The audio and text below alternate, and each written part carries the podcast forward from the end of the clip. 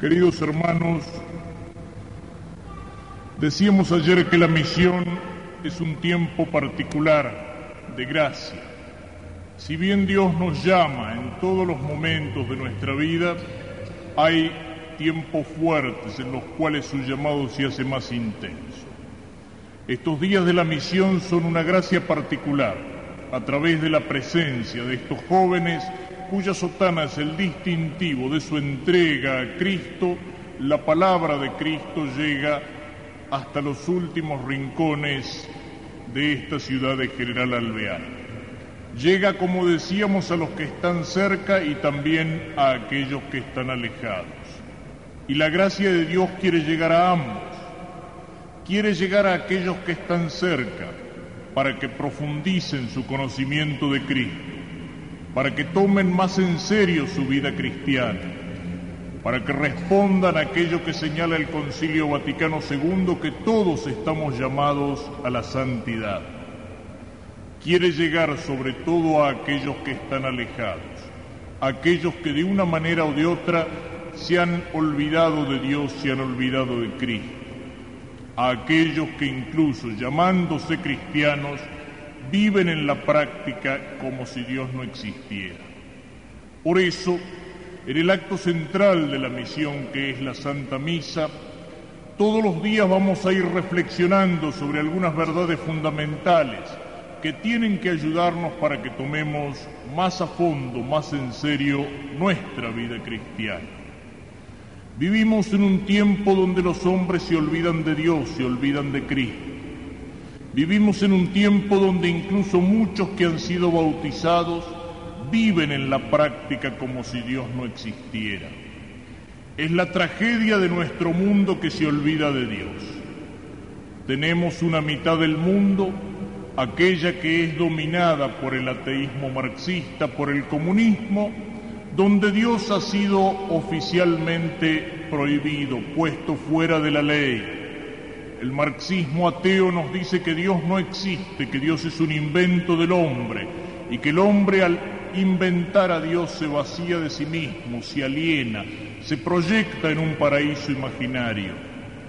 Pero también en nuestro occidente, ese occidente que se llama cristiano, ese occidente donde la mayor parte de los hombres son bautizados, en nuestra patria argentina, donde la mayoría de los habitantes sigue proclamándose católica, vivimos un ateísmo práctico.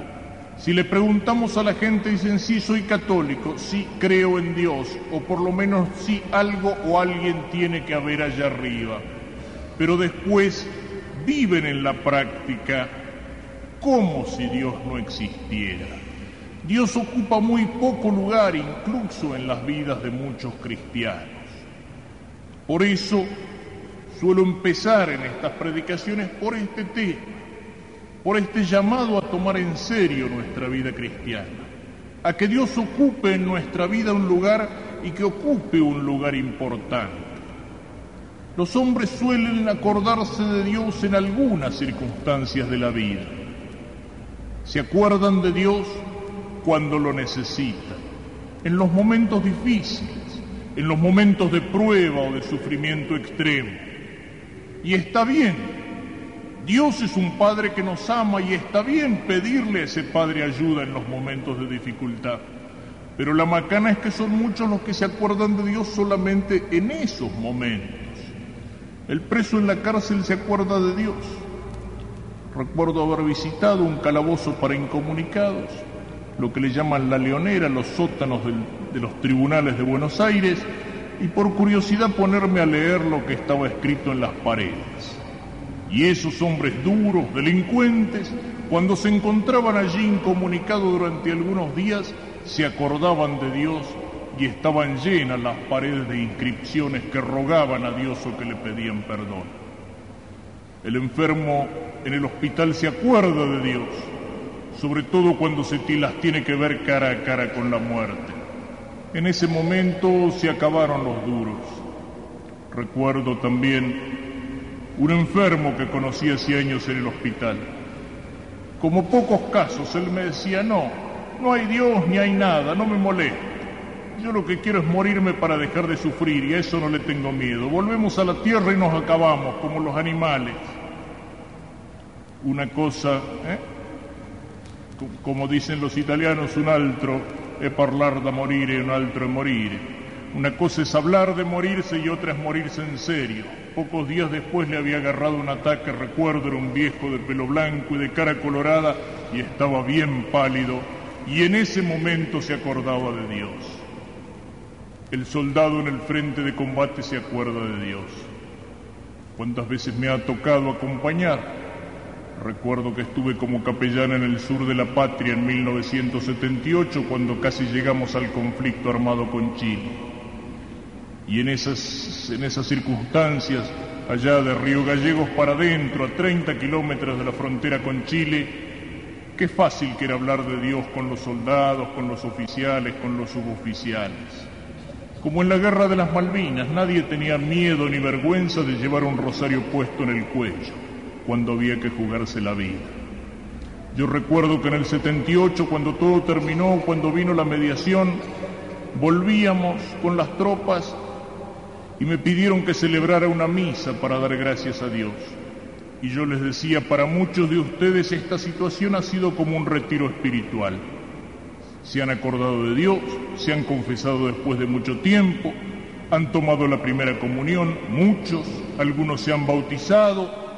Le digo, no vaya a ser que ahora para volver a acordarse de Dios estemos precisando otra guerra Está bien acordarse de Dios en esos momentos, pero para muchos es el único momento en el cual Dios existe.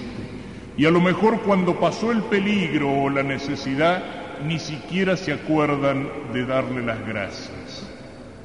Esa es una forma de llamarse cristiano y de vivir en la práctica como un ateo acordarse de Dios algunas veces en la vida.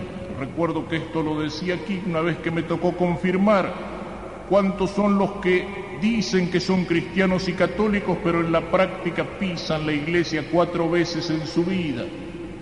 En el día del bautismo, en el de la primera comunión, en una de esas en el del casamiento y el día del funeral es decir, que en realidad pisan la iglesia dos veces en la vida porque la primera vez la traen los padrinos en brazos y la última los amigos adentro del cajón.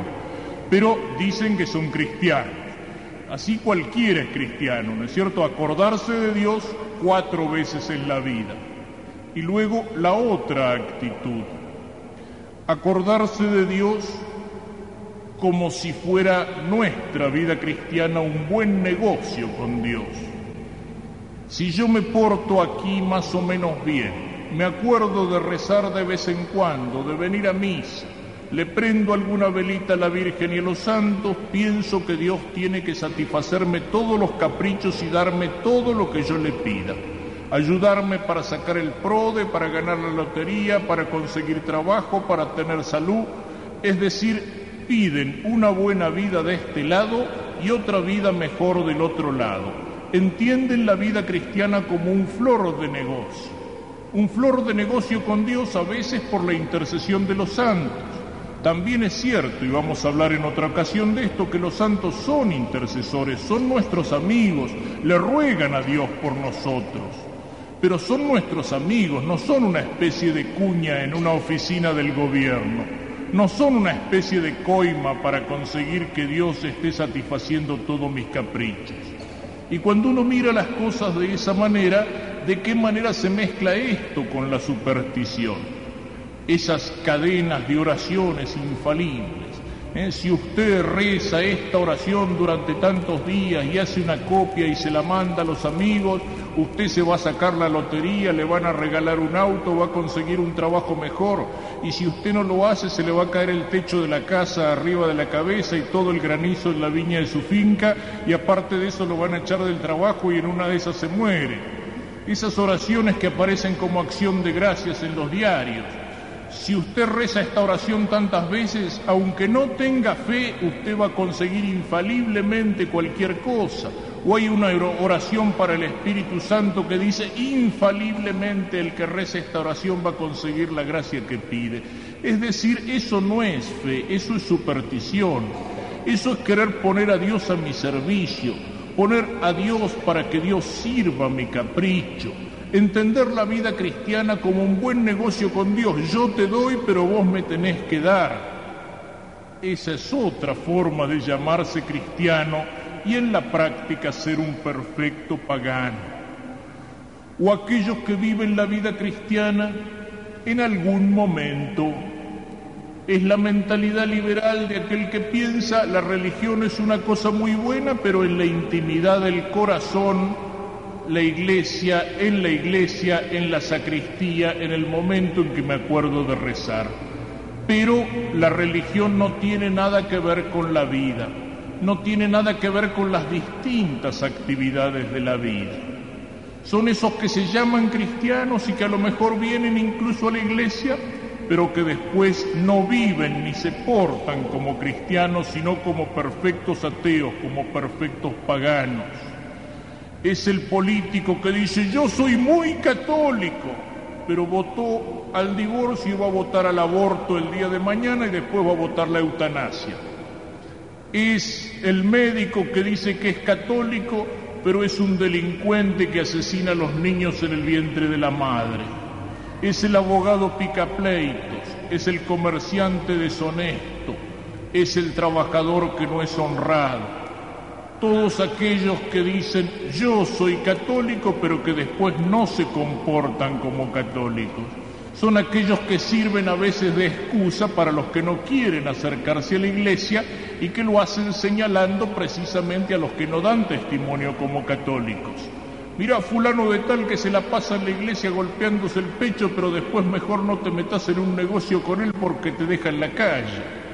Mira la doña fulana de tal tan católica que es, pero tiene una lengua capaz de sacarle el cuero a todos los vecinos del barrio. Eh, ¿Cuántas formas de llamarse cristiano, de llamarse católico, pero en la práctica ser un perfecto pagano, ser como un ateo?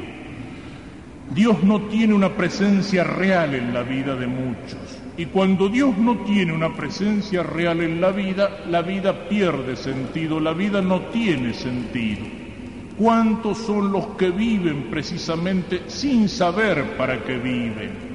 También cuando pienso en esto recuerdo siempre, porque lo expresa de la mejor forma posible, aquella cancioncita tonta de moda hace muchos años que decía, no me importa a mí saber quién soy, ni de dónde vengo, ni hacia dónde voy. ¿Cuántos son los que viven así?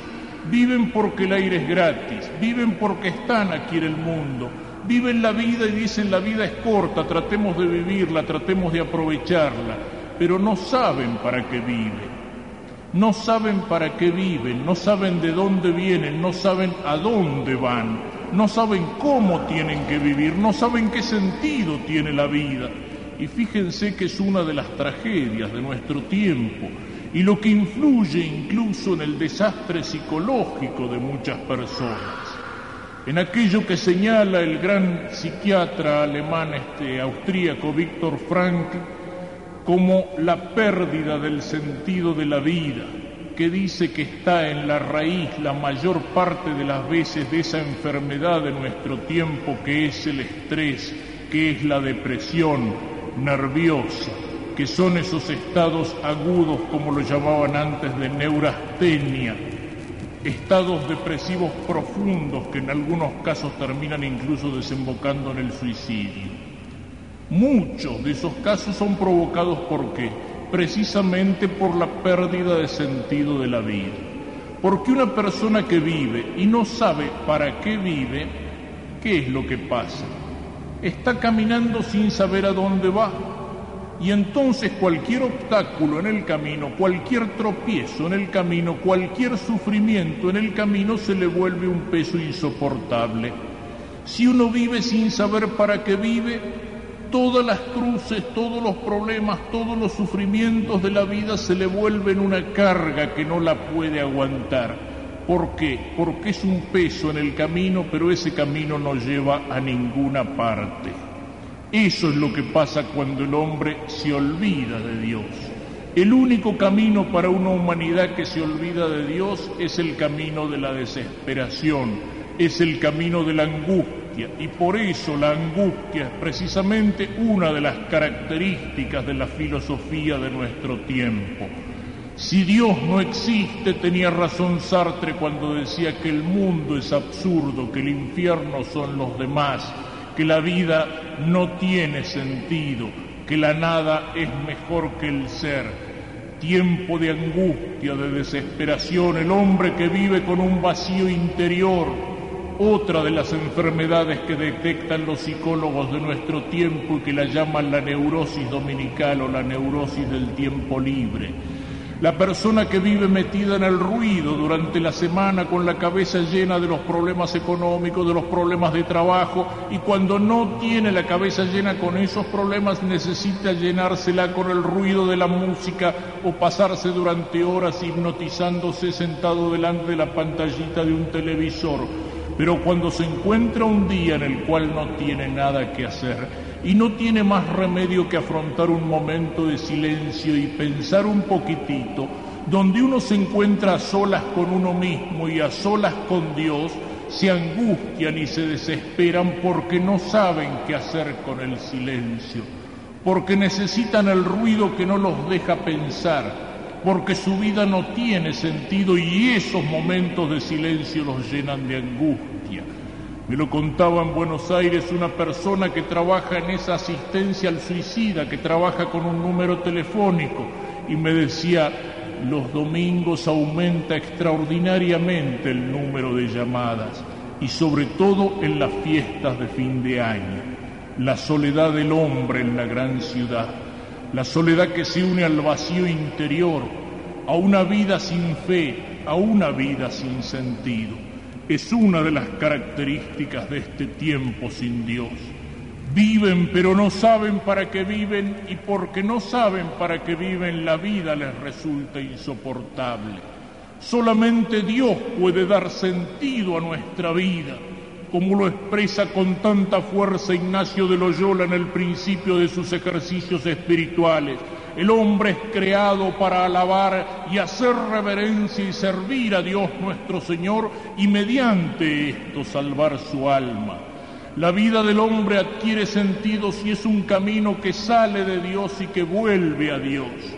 Dios es el Padre que está al principio, que me creó por amor, y Dios es el Padre que está al final del camino esperándome con los brazos abiertos y Dios es aquel que me muestra cuál es el camino de retorno. Ese es el sentido de nuestra vida. Vengo de Dios y voy hacia Dios.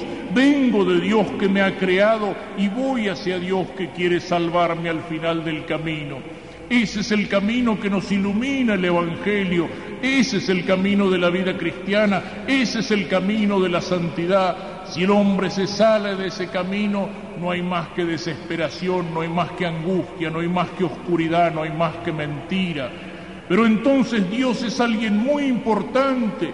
Dios no es solamente una cuña para resolver algunos problemas en la vida. Dios no es solamente un tipo del que tengo que acordarme cuando me encuentro ahorcado. Dios no es aquel que en mi vida aparece una hora o media hora en la misa del domingo y que después no existe. Dios tiene que tener una presencia en toda mi vida porque toda mi vida es un camino hacia Dios. Toda mi vida es un camino hacia Dios. Dios es el que da sentido a toda mi vida. Dios tiene que estar presente no solamente en algún momento que me acuerdo de Él para rezar, sino en toda mi vida. Cristianos y católicos aquí adentro en la iglesia, sí, por supuesto. Aquí venimos a meditar, a rezar, a escuchar la palabra, a alimentarnos con el cuerpo de Cristo. Pero después ese catolicismo tiene que acompañarnos afuera, tiene que penetrar todos los momentos de mi vida. Dios tiene que estar presente en la familia del cristiano y estar presente no significa solamente tener un crucifijo arriba del tálamo nupcial o una habitación donde tengo los retratos de los santos. Que Dios esté presente en la familia quiere decir que esa familia crezca como una familia cristiana, y que los padres cumplan para con sus hijos sus deberes cristianos y que los hijos aprendan y crezcan como cristianos con la palabra y el ejemplo de los padres. Que Dios y que Cristo estén presentes en una familia significa que se traten de cumplir aunque cuesten las promesas que los novios se hicieron delante del altar en el día del matrimonio. Significa el amor, la paciencia, el perdón, la fidelidad. ¿Cuántas cosas significa que Dios esté presente en medio de una familia? No es solo una imagen, una figurita, algún momento en la vida de esa familia.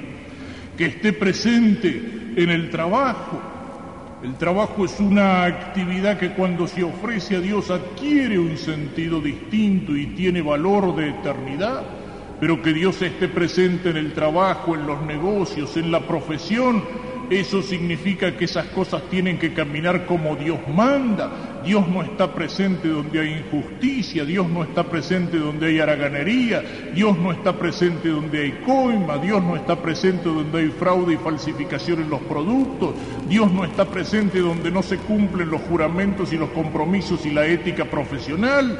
Que Cristo penetre todo el trabajo significa eso, un trabajo hecho por amor de Dios y hecho como Dios manda. Entonces adquiere sentido y uno en el trabajo está creciendo hacia Dios y está creciendo hacia el cielo. Que Dios esté presente en la educación. Dios está ausente en la escuela argentina, Dios está ausente en nuestra universidad. Por eso nuestra universidad fabricó guerrilleros y por eso nuestros niños crecen con una enseñanza enciclopédica donde les meten adentro de la cabeza conocimientos, informes acerca de un montón de cosas como si fuera una especie de diccionario, pero no aprenden lo más importante, aquello que decía el viejo catecismo, la ciencia más acabada es que el hombre bien acabe porque al fin de la jornada aquel que se salva sabe y el que no no sabe nada. Y todos los otros conocimientos podrán ser muy importantes, pero no se nos enseña lo más importante de todo, a conocer a Dios, el sentido de la vida, a vivir como cristiano. Dios tiene que estar presente en nuestra vida, en los momentos de alegría, en los momentos de bendición, pero Dios tiene que estar presente y de una manera particular en los momentos de cruz, en los momentos de sufrimiento. En ambos Dios está presente.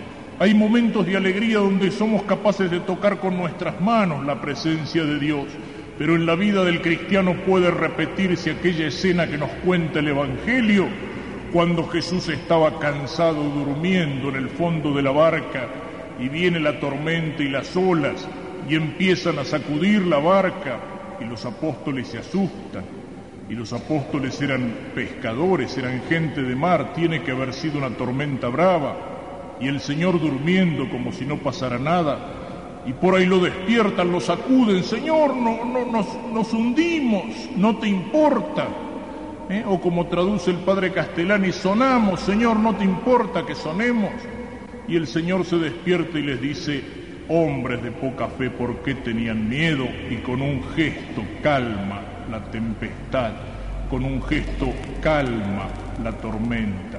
En la vida del cristiano muchas veces la tormenta puede estar adentro y nos parece que todo se sacude y que todo se vuelve oscuro y que no entendemos más nada y que no aguantamos más y nos parece que Dios no está, que Dios se ha olvidado de nosotros, que Dios estuviera ausente. Y en esos momentos es precisamente cuando Dios está más cerca de nosotros, aunque parezca dormido. Y en esos momentos el Señor está probando nuestra fe. Esa es la visión del cristiano. No solamente acordarse de Dios en los momentos buenos o cuando lo preciso, sino en todos los momentos de la vida. Lo decía también la vieja sabiduría criolla, no le eches la culpa a Dios aunque en la cárcel estés.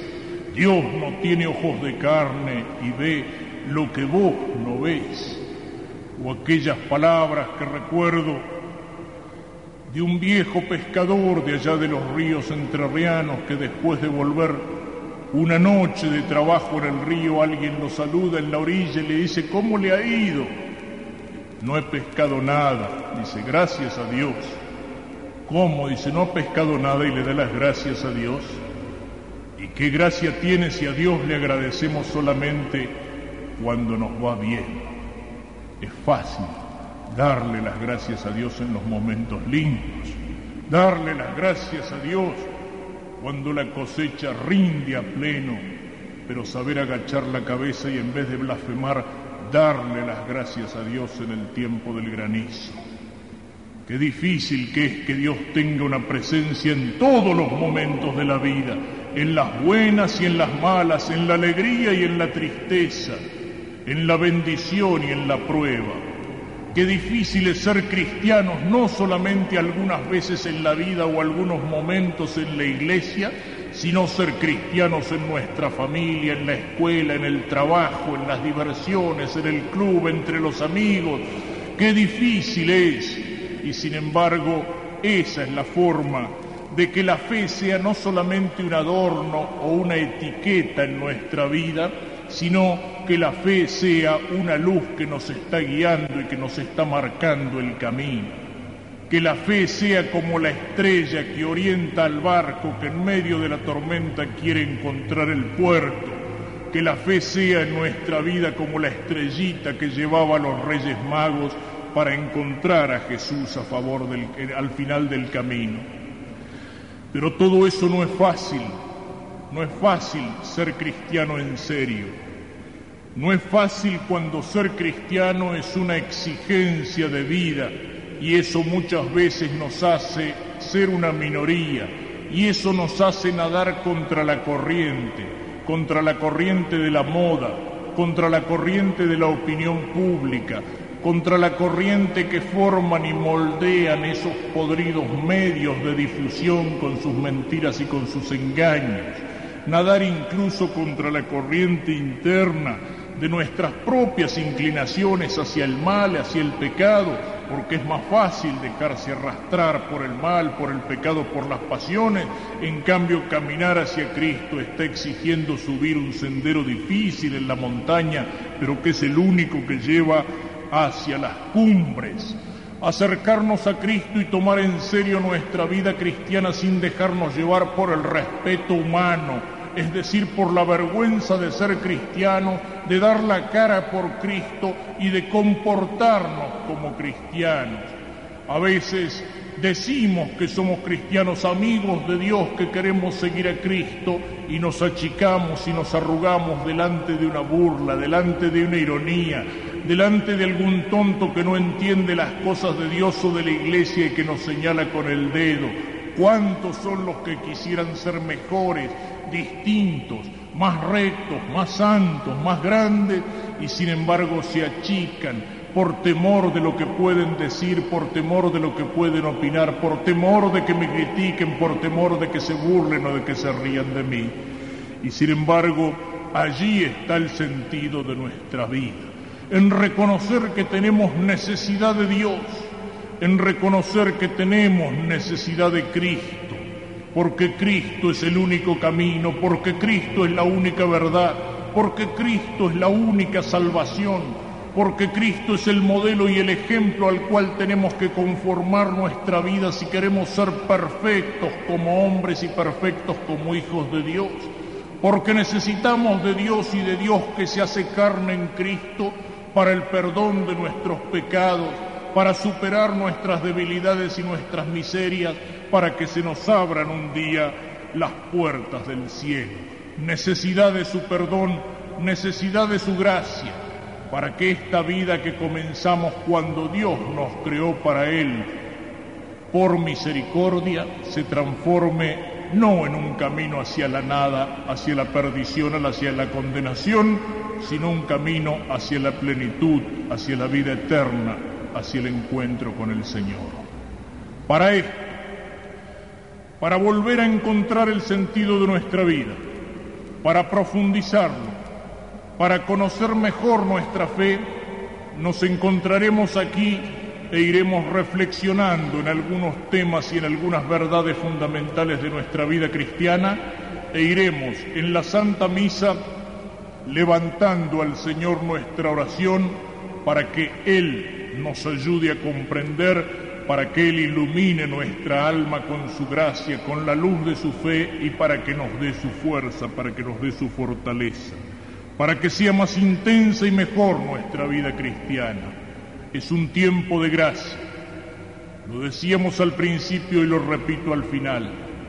De gracia para todos, para aquellos que están cerca para ser mejores, pero de gracia particular para aquellos que están lejos, para aquellos que a lo mejor por descuido o por pereza han ido dejando poco a poco la gracia, la vida cristiana, los sacramentos, han ido dejando que su alma limpia el día del bautismo se fuera cubriendo con el polvo del pecado.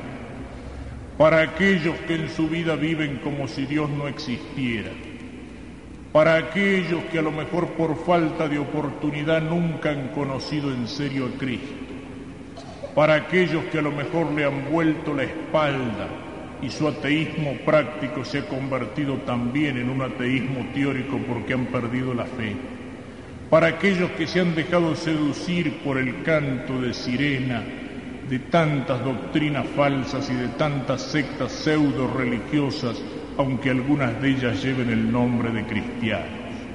Particularmente para todos estos, el tiempo de la misión es un tiempo de gracia.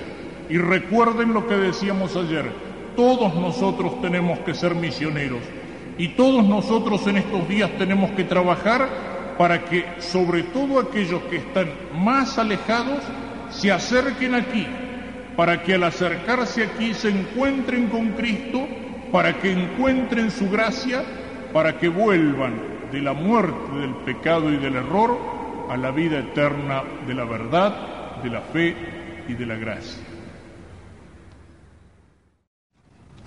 Queridos hermanos, decíamos ayer que la misión es un tiempo particular de gracia si bien Dios nos llama en todos los momentos de nuestra vida, hay tiempos fuertes en los cuales su llamado se hace más intenso.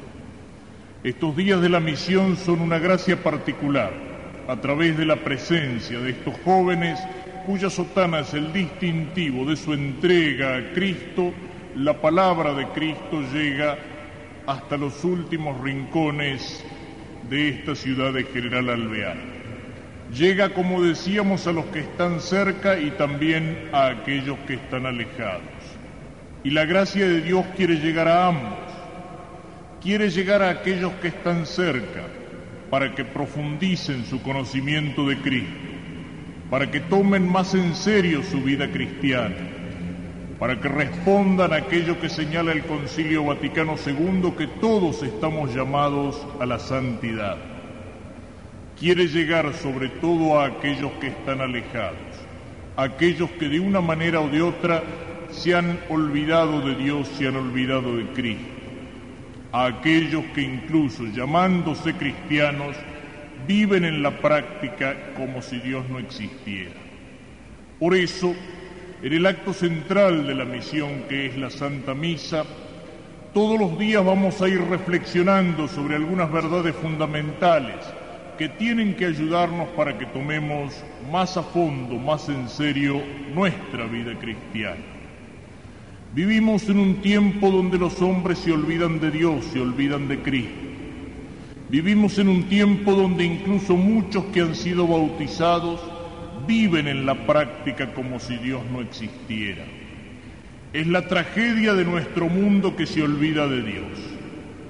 Tenemos una mitad del mundo aquella que es dominada por el ateísmo marxista, por el comunismo, donde Dios ha sido oficialmente prohibido, puesto fuera de la ley. El marxismo ateo nos dice que Dios no existe, que Dios es un invento del hombre y que el hombre al inventar a Dios se vacía de sí mismo, se aliena, se proyecta en un paraíso imaginario. Pero también en nuestro occidente, ese occidente que se llama cristiano, ese occidente donde la mayor parte de los hombres son bautizados, en nuestra patria argentina, donde la mayoría de los habitantes sigue proclamándose católica, vivimos un ateísmo práctico. Si le preguntamos a la gente, dicen, sí, soy católico, sí, creo en Dios, o por lo menos sí, algo o alguien tiene que haber allá arriba. Pero después viven en la práctica como si Dios no existiera. Dios ocupa muy poco lugar incluso en las vidas de muchos cristianos. Por eso Suelo empezar en estas predicaciones por este tema, por este llamado a tomar en serio nuestra vida cristiana, a que Dios ocupe en nuestra vida un lugar y que ocupe un lugar importante. Los hombres suelen acordarse de Dios en algunas circunstancias de la vida. Se acuerdan de Dios cuando lo necesitan, en los momentos difíciles, en los momentos de prueba o de sufrimiento extremo. Y está bien, Dios es un Padre que nos ama y está bien pedirle a ese Padre ayuda en los momentos de dificultad. Pero la macana es que son muchos los que se acuerdan de Dios solamente en esos momentos. El preso en la cárcel se acuerda de Dios. Recuerdo haber visitado un calabozo para incomunicados, lo que le llaman la leonera, los sótanos de los tribunales de Buenos Aires, y por curiosidad ponerme a leer lo que estaba escrito en las paredes. Y esos hombres duros, delincuentes, cuando se encontraban allí incomunicados durante algunos días, se acordaban de Dios y estaban llenas las paredes de inscripciones que rogaban a Dios o que le pedían perdón. El enfermo en el hospital se acuerda de Dios, sobre todo cuando se las tiene que ver cara a cara con la muerte. En ese momento se acabaron los duros. Recuerdo también un enfermo que conocí hace años en el hospital. Como pocos casos, él me decía, no, no hay Dios ni hay nada, no me molesta. Yo lo que quiero es morirme para dejar de sufrir y a eso no le tengo miedo. Volvemos a la tierra y nos acabamos como los animales. Una cosa, ¿eh?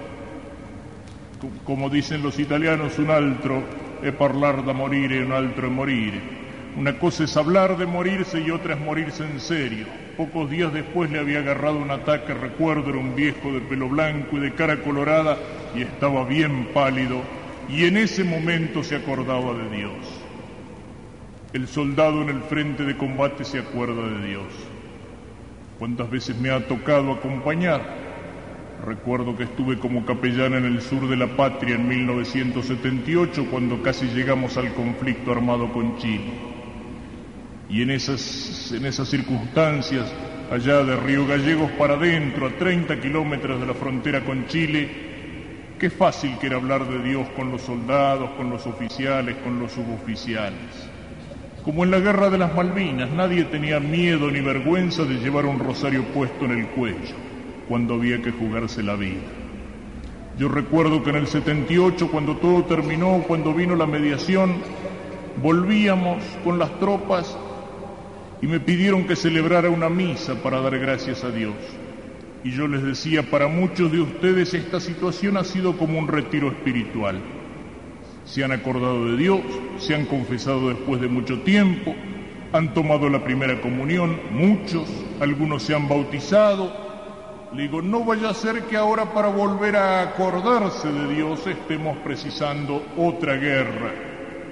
Está bien acordarse de Dios en esos momentos, pero para muchos es el único momento en el cual Dios existe. Y a lo mejor cuando pasó el peligro o la necesidad, ni siquiera se acuerdan de darle las gracias. Esa es una forma de llamarse cristiano y de vivir en la práctica como un ateo. Acordarse de Dios algunas veces en la vida.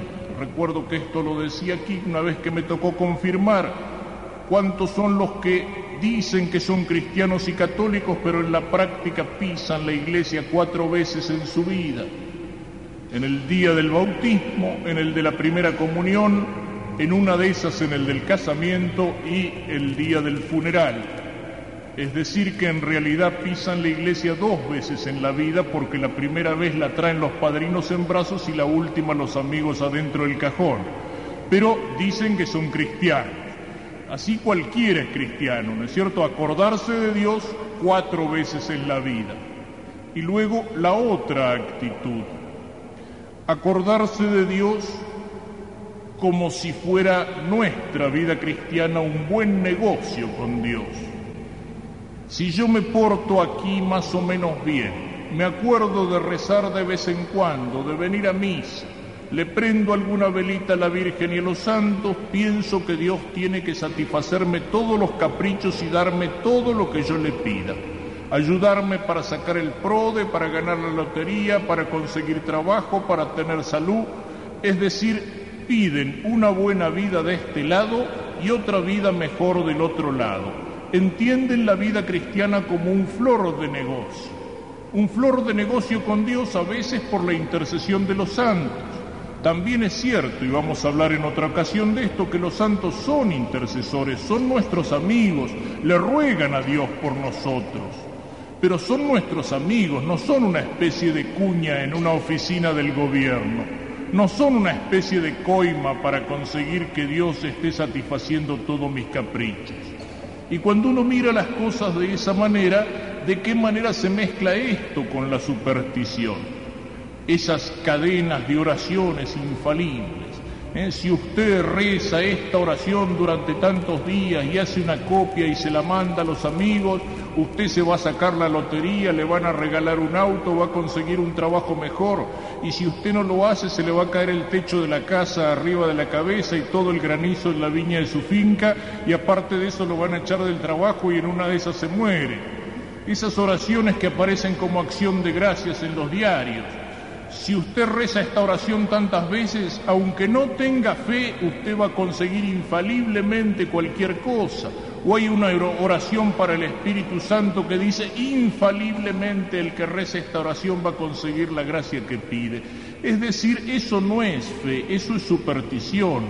Eso es querer poner a Dios a mi servicio, poner a Dios para que Dios sirva mi capricho entender la vida cristiana como un buen negocio con Dios. Yo te doy, pero vos me tenés que dar.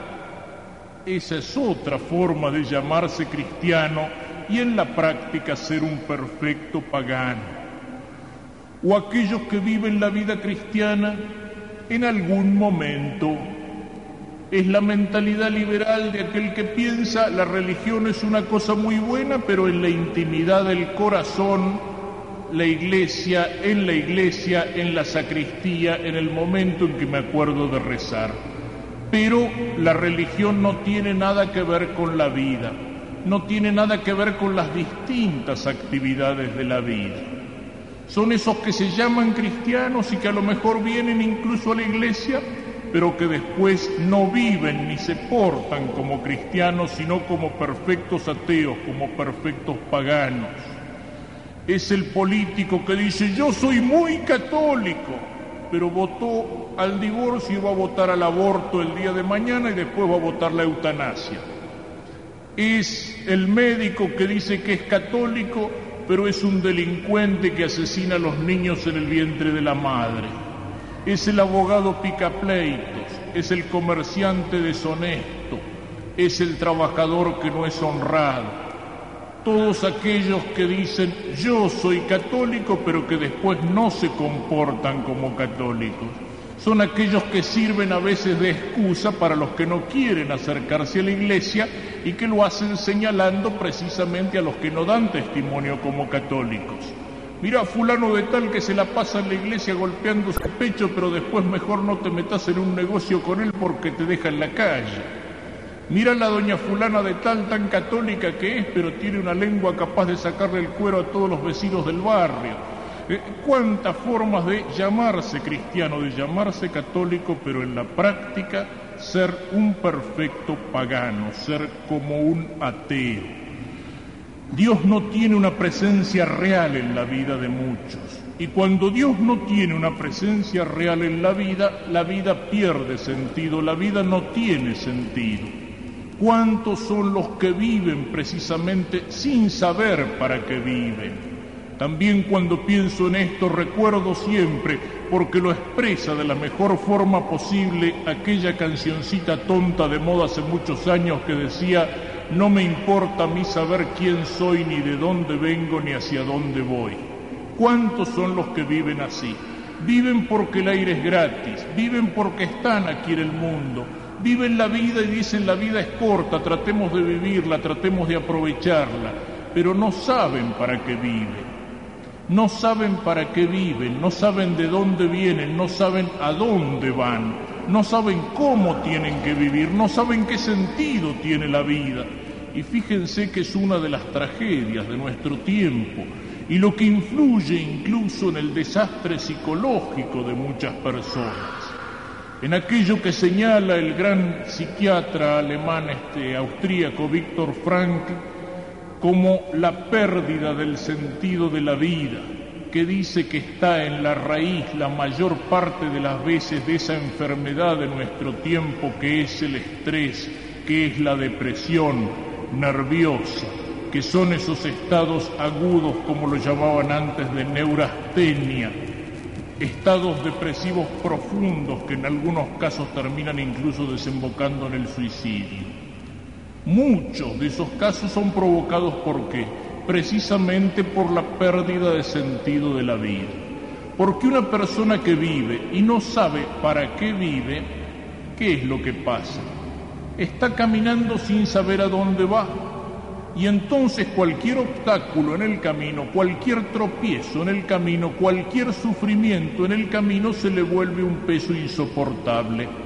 Si uno vive sin saber para qué vive, todas las cruces, todos los problemas, todos los sufrimientos de la vida se le vuelven una carga que no la puede aguantar. ¿Por qué? Porque es un peso en el camino, pero ese camino no lleva a ninguna parte. Eso es lo que pasa cuando el hombre se olvida de Dios. El único camino para una humanidad que se olvida de Dios es el camino de la desesperación, es el camino de la angustia y por eso la angustia es precisamente una de las características de la filosofía de nuestro tiempo.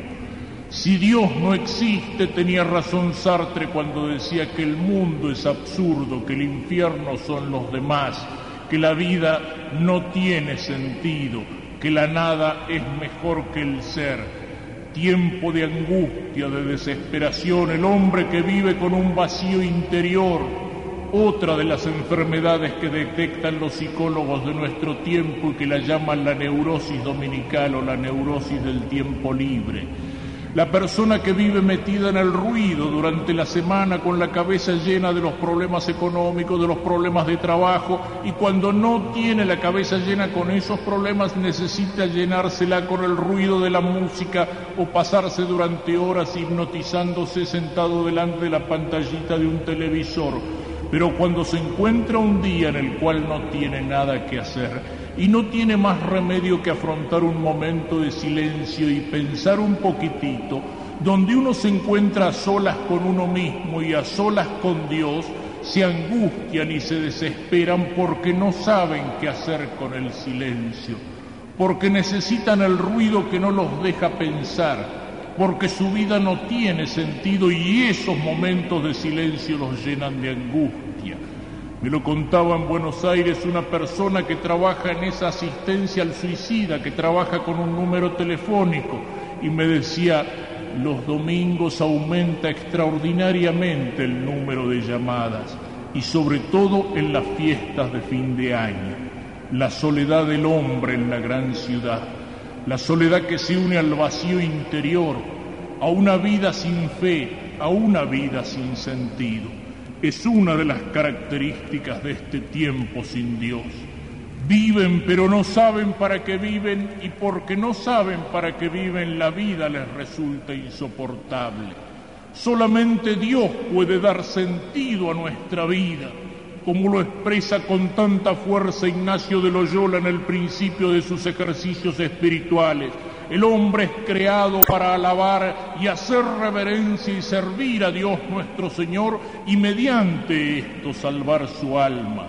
La vida del hombre adquiere sentido si es un camino que sale de Dios y que vuelve a Dios.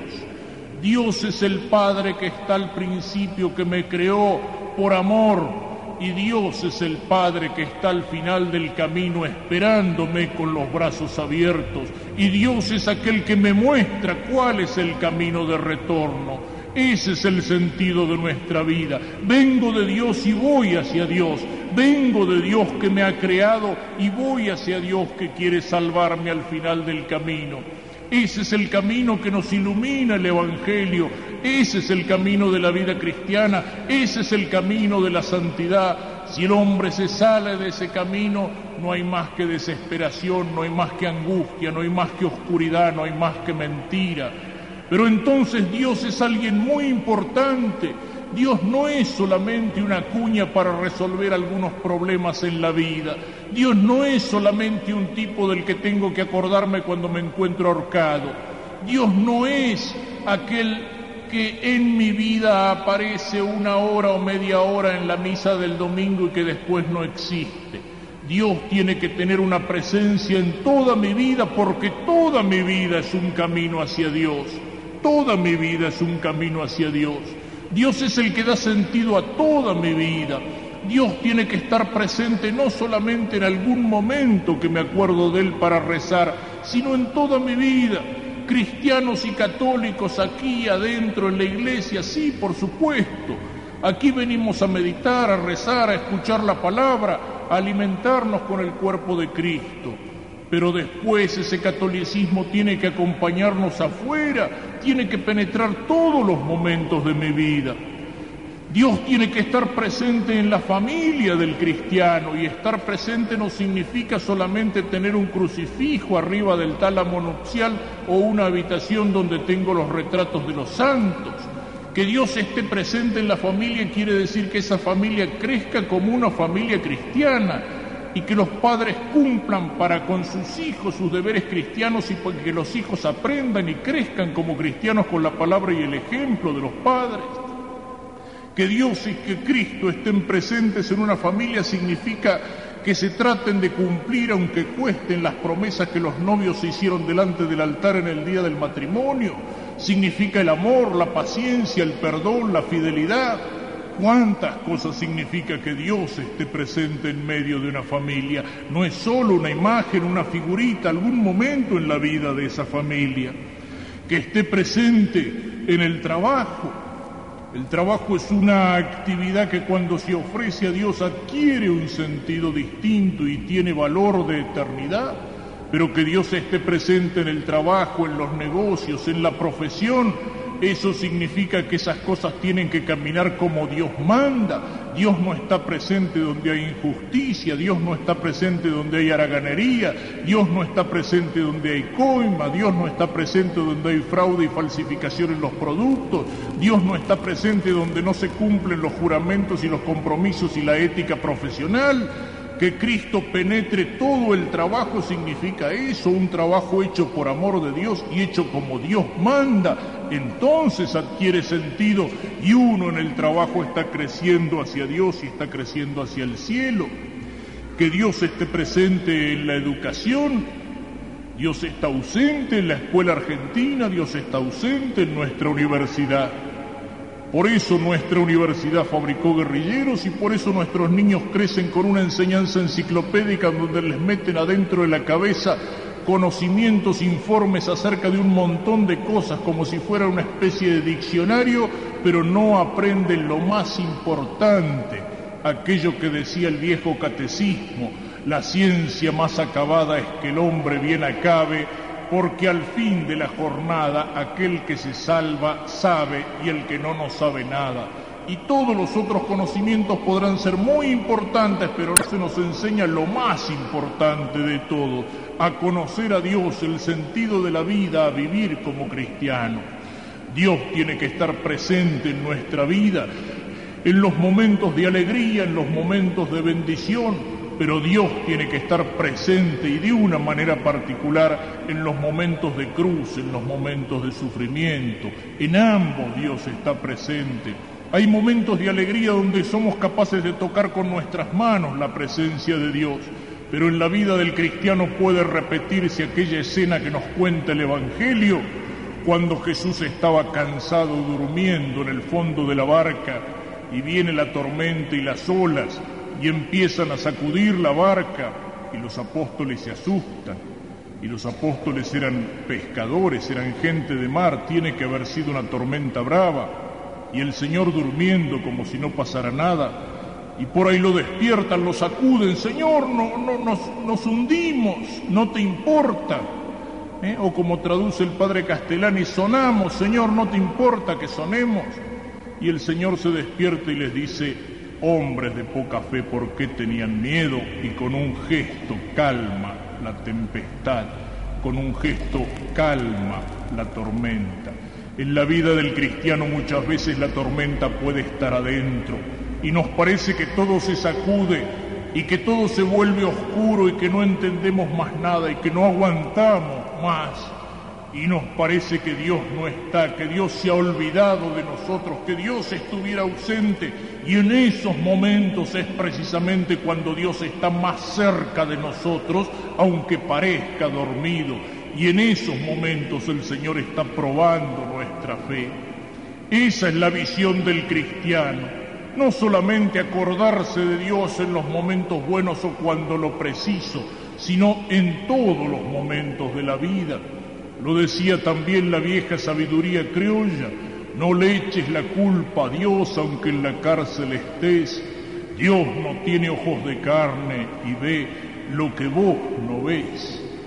O aquellas palabras que recuerdo de un viejo pescador de allá de los ríos entrerrianos que después de volver una noche de trabajo en el río alguien lo saluda en la orilla y le dice, ¿cómo le ha ido? No he pescado nada, dice, gracias a Dios. ¿Cómo? Dice, no ha pescado nada y le da las gracias a Dios. ¿Y qué gracia tiene si a Dios le agradecemos solamente cuando nos va bien? Es fácil darle las gracias a Dios en los momentos lindos, darle las gracias a Dios cuando la cosecha rinde a pleno, pero saber agachar la cabeza y en vez de blasfemar, darle las gracias a Dios en el tiempo del granizo. Qué difícil que es que Dios tenga una presencia en todos los momentos de la vida, en las buenas y en las malas, en la alegría y en la tristeza, en la bendición y en la prueba. Qué difícil es ser cristianos no solamente algunas veces en la vida o algunos momentos en la iglesia, sino ser cristianos en nuestra familia, en la escuela, en el trabajo, en las diversiones, en el club, entre los amigos. Qué difícil es. Y sin embargo, esa es la forma de que la fe sea no solamente un adorno o una etiqueta en nuestra vida, sino que la fe sea una luz que nos está guiando y que nos está marcando el camino. Que la fe sea como la estrella que orienta al barco que en medio de la tormenta quiere encontrar el puerto. Que la fe sea en nuestra vida como la estrellita que llevaba a los reyes magos para encontrar a Jesús a favor del, al final del camino. Pero todo eso no es fácil, no es fácil ser cristiano en serio.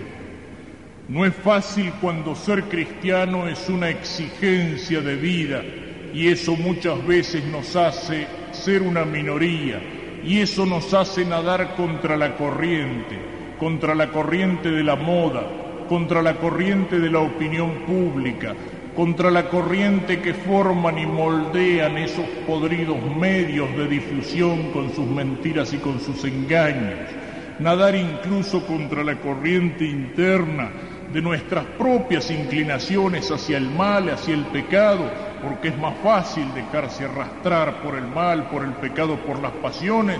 En cambio, caminar hacia Cristo está exigiendo subir un sendero difícil en la montaña, pero que es el único que lleva hacia las cumbres.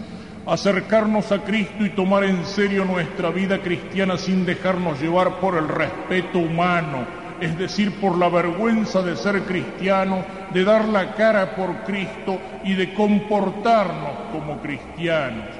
A veces decimos que somos cristianos amigos de Dios, que queremos seguir a Cristo y nos achicamos y nos arrugamos delante de una burla, delante de una ironía, delante de algún tonto que no entiende las cosas de Dios o de la iglesia y que nos señala con el dedo. ¿Cuántos son los que quisieran ser mejores, distintos, más rectos, más santos, más grandes, y sin embargo se achican por temor de lo que pueden decir, por temor de lo que pueden opinar, por temor de que me critiquen, por temor de que se burlen o de que se rían de mí. Y sin embargo, allí está el sentido de nuestra vida, en reconocer que tenemos necesidad de Dios, en reconocer que tenemos necesidad de Cristo porque Cristo es el único camino, porque Cristo es la única verdad, porque Cristo es la única salvación, porque Cristo es el modelo y el ejemplo al cual tenemos que conformar nuestra vida si queremos ser perfectos como hombres y perfectos como hijos de Dios, porque necesitamos de Dios y de Dios que se hace carne en Cristo para el perdón de nuestros pecados, para superar nuestras debilidades y nuestras miserias, para que se nos abran un día las puertas del cielo. Necesidad de su perdón, necesidad de su gracia para que esta vida que comenzamos cuando Dios nos creó para Él, por misericordia, se transforme no en un camino hacia la nada, hacia la perdición, hacia la condenación, sino un camino hacia la plenitud, hacia la vida eterna, hacia el encuentro con el Señor. Para esto, para volver a encontrar el sentido de nuestra vida, para profundizarlo, para conocer mejor nuestra fe, nos encontraremos aquí e iremos reflexionando en algunos temas y en algunas verdades fundamentales de nuestra vida cristiana e iremos en la Santa Misa levantando al Señor nuestra oración para que Él nos ayude a comprender, para que Él ilumine nuestra alma con su gracia, con la luz de su fe y para que nos dé su fuerza, para que nos dé su fortaleza para que sea más intensa y mejor nuestra vida cristiana. Es un tiempo de gracia. Lo decíamos al principio y lo repito al final. De gracia para todos, para aquellos que están cerca para ser mejores, pero de gracia particular para aquellos que están lejos, para aquellos que a lo mejor por descuido o por pereza han ido dejando poco a poco la gracia, la vida cristiana los sacramentos, han ido dejando que su alma limpia el día del bautismo se fuera cubriendo con el polvo del pecado. Para aquellos que en su vida viven como si Dios no existiera. Para aquellos que a lo mejor por falta de oportunidad nunca han conocido en serio a Cristo. Para aquellos que a lo mejor le han vuelto la espalda y su ateísmo práctico se ha convertido también en un ateísmo teórico porque han perdido la fe. Para aquellos que se han dejado seducir por el canto de sirena de tantas doctrinas falsas y de tantas sectas pseudo religiosas, aunque algunas de ellas lleven el nombre de cristianos. Particularmente para todos estos, el tiempo de la misión es un tiempo de gracia. Y recuerden lo que decíamos ayer, todos nosotros tenemos que ser misioneros y todos nosotros en estos días tenemos que trabajar para que sobre todo aquellos que están más alejados se acerquen aquí, para que al acercarse aquí se encuentren con Cristo, para que encuentren su gracia, para que vuelvan de la muerte, del pecado y del error a la vida eterna de la verdad, de la fe y de la gracia.